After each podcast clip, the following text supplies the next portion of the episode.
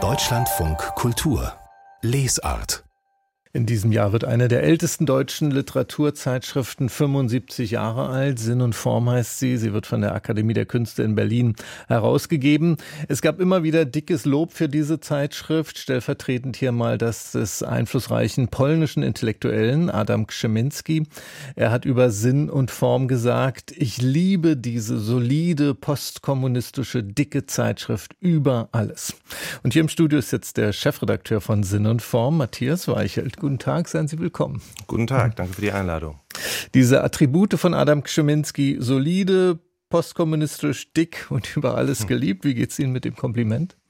Ja, Komplimente nimmt man immer gerne an und auch ein solches. Das ist natürlich ein Kompliment, was auch aus einer gewissen, aus einer bestimmten Zeit heraus äh, gesprochen wurde, aus, aus den 90er Jahren, wenn ich mich richtig erinnere.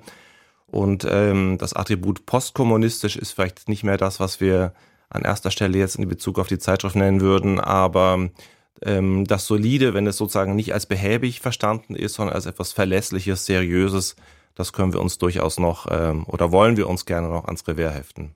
Postkommunistisch war damals noch eine aktuelle Zuschreibung, mhm. weil die DDR-Geschichte der von Sinn und Form damals noch nicht so lange her war in den 90er Jahren. Ich würde aber gerne jetzt auf Ihre Zeitschrift ganz konkret schauen, am Beispiel Ihrer aktuellen Ausgabe jetzt mhm. für Januar und Februar 2024. Sinn und Form erscheint alle zwei Monate. Das ist jetzt auch genau die Ausgabe 75 Jahre nach der ersten, denn die erste ist im Januar 1949 herausgekommen. Und Sie gehen jetzt in diese Jubiläumsausgabe hinein hinein mit einem Traumtext von Adam von Trott zu Solst. Der war Jurist und Diplomat, Mitglied der Widerstandsgruppe Kreisauer Kreis und er wurde nach dem 20. Juli 1944 nach dem Umsturzversuch angeklagt wegen Hochverrat und wenige Wochen später hingerichtet. Warum steht denn sein Traumtext jetzt am Beginn dieser Ausgabe?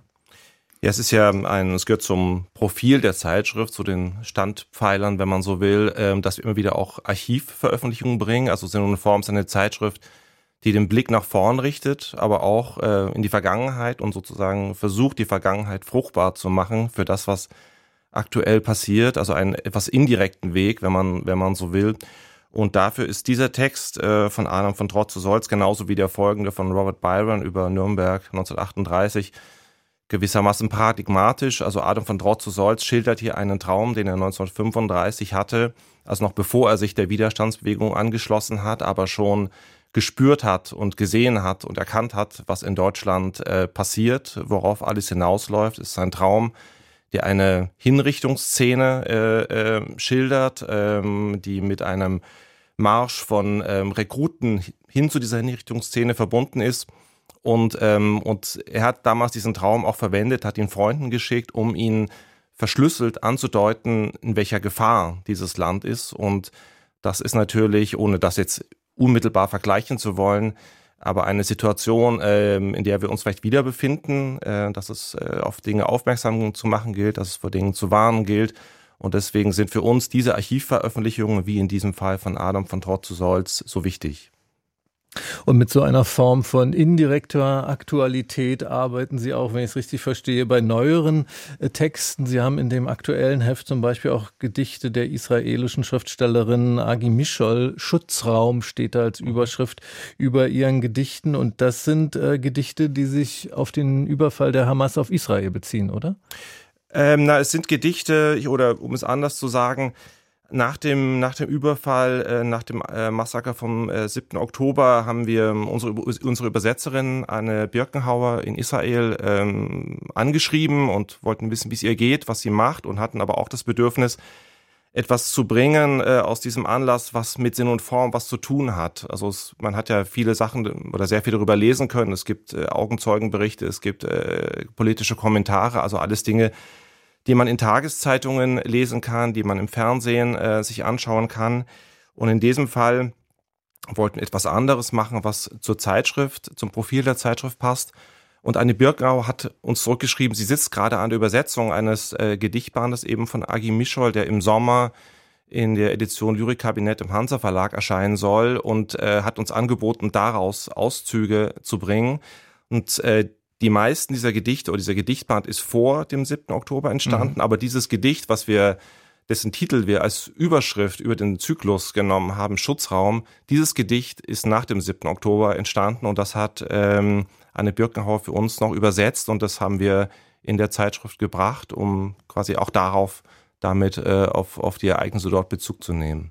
Sie drucken jetzt diese Gedichte ab, aber Sie begeben sich nicht hinein mit dem Heft, äh, zumindest nicht direkt in die Debatte, die gerade den deutschen Kulturbetrieb so aufstört, die Debatte über Antisemitismus in der deutschen äh, Kunstszene, weil Sie Sinn und Form überhaupt von solchen Debatten fernhalten wollen oder warum nicht?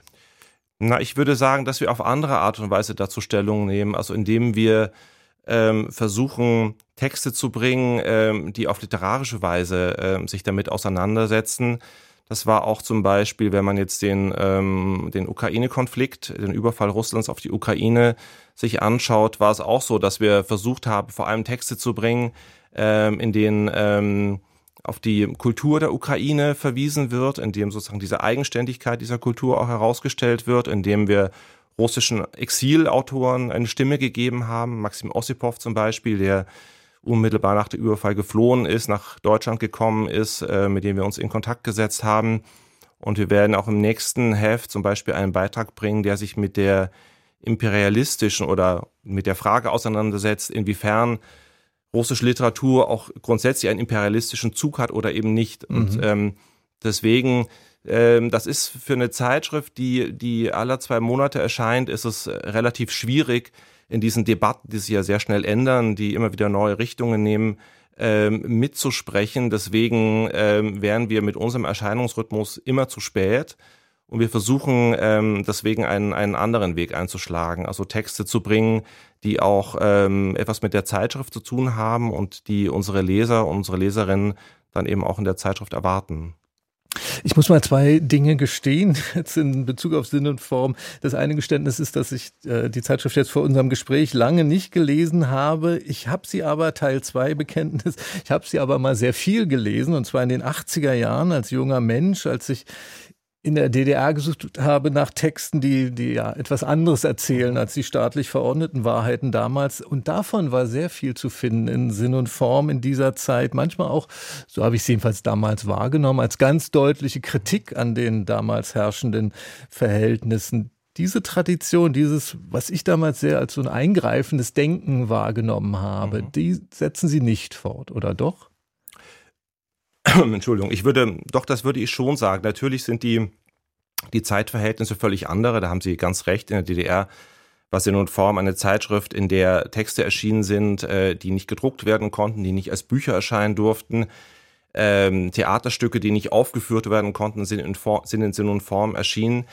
Ähm, was die Bedeutung der Zeitschrift heute ausmacht, ist vielleicht eine andere. Also Sie haben vorhin Adam Czeminski äh, zitiert, ein anderer unserer Hausgötter, Adam Zagajewski, hat mal gesagt, Sinn und Form repräsentiert die Mitte, also repräsentiert äh, ähm, ein Denken, in dem sowohl die vermeintlich nicht metaphysischen, linken, äh, unironischen äh, Tendenzen und die so und die politisch vielleicht verdächtigen metaphysischen, religiösen, religiösen Strömungen zusammenkommen.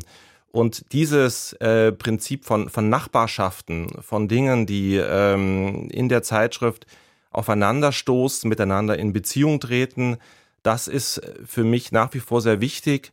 Ihr Namensvetter, der Publizist Frank A. Meyer, hat mal auf die Frage geantwortet, warum er sie nun Form liest und abonniert.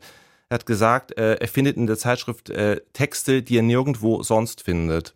Und das ist für mich nach mhm. wie vor ähm, einer der wichtigsten Gründe und erst eine schöne Beschreibung, auch einer der wichtigsten Gründe äh, für diese Zeitschrift und vielleicht auch einer der Gründe dafür, dass sie auch gerade ähm, bei jungen Lesern ähm, verstärkt Anklang findet, weil man hier eben eine Zusammenstellung hat. Wir machen ja nach wie vor keine Themenhefte. Wir versuchen die Zeitschrift, die Hefte zu komponieren, also sie so mhm. zusammenzustellen, dass Nachbarschaften entstehen, dass Korrespondenzen entstehen, dass äh, Stimmen aufeinandertreffen, die sonst vielleicht ähm, auch in der Debatte nicht mehr aufeinandertreffen. Und ähm, das scheint mir ähm, ein wichtiges Element der Zeitschrift zu sein.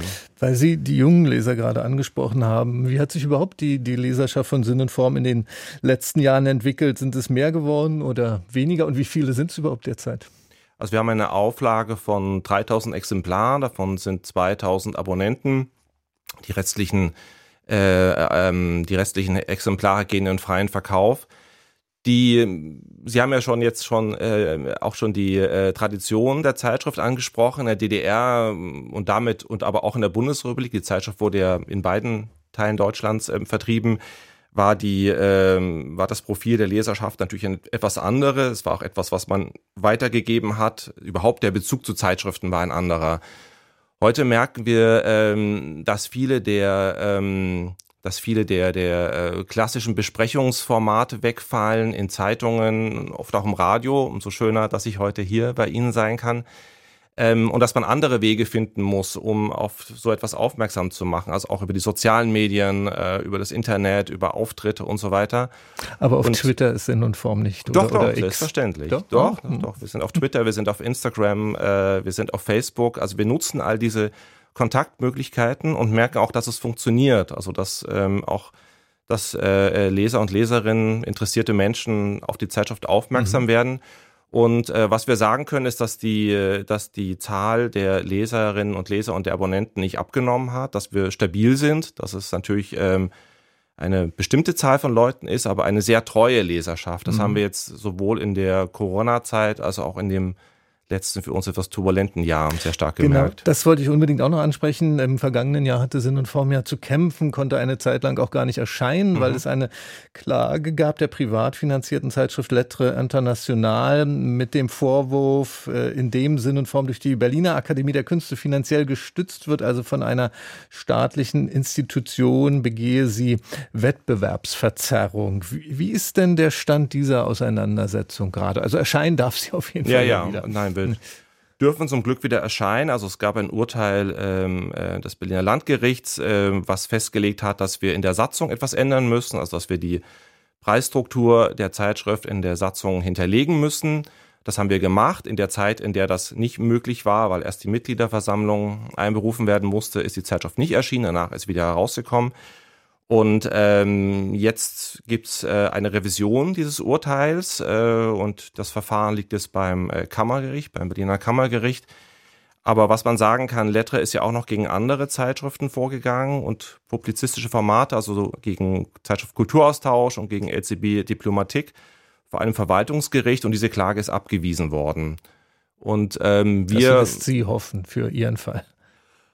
Ja, was heißt hoffen? Also wir, wir sind zuversichtlich, dass wir ähm, auch in der nächsten Instanz auch unsere Argumente noch klarer, besser vorbringen können, dass sie äh, stärker Gehör finden werden und ähm, dass die Zeitschrift, die nach meiner Auffassung, auch nach Auffassung vieler Leserinnen und Leser eine wichtige Rolle auch im literarischen Leben der Bundesrepublik äh, spielt, weiter erscheinen kann. Sinn und Form, die Literaturzeitschrift, ist jetzt 75 Jahre alt geworden. Hier im Studio war der Chefredakteur von Sinn und Form, Matthias Weichelt. Vielen Dank für den Besuch. Sehr gerne, Dankeschön.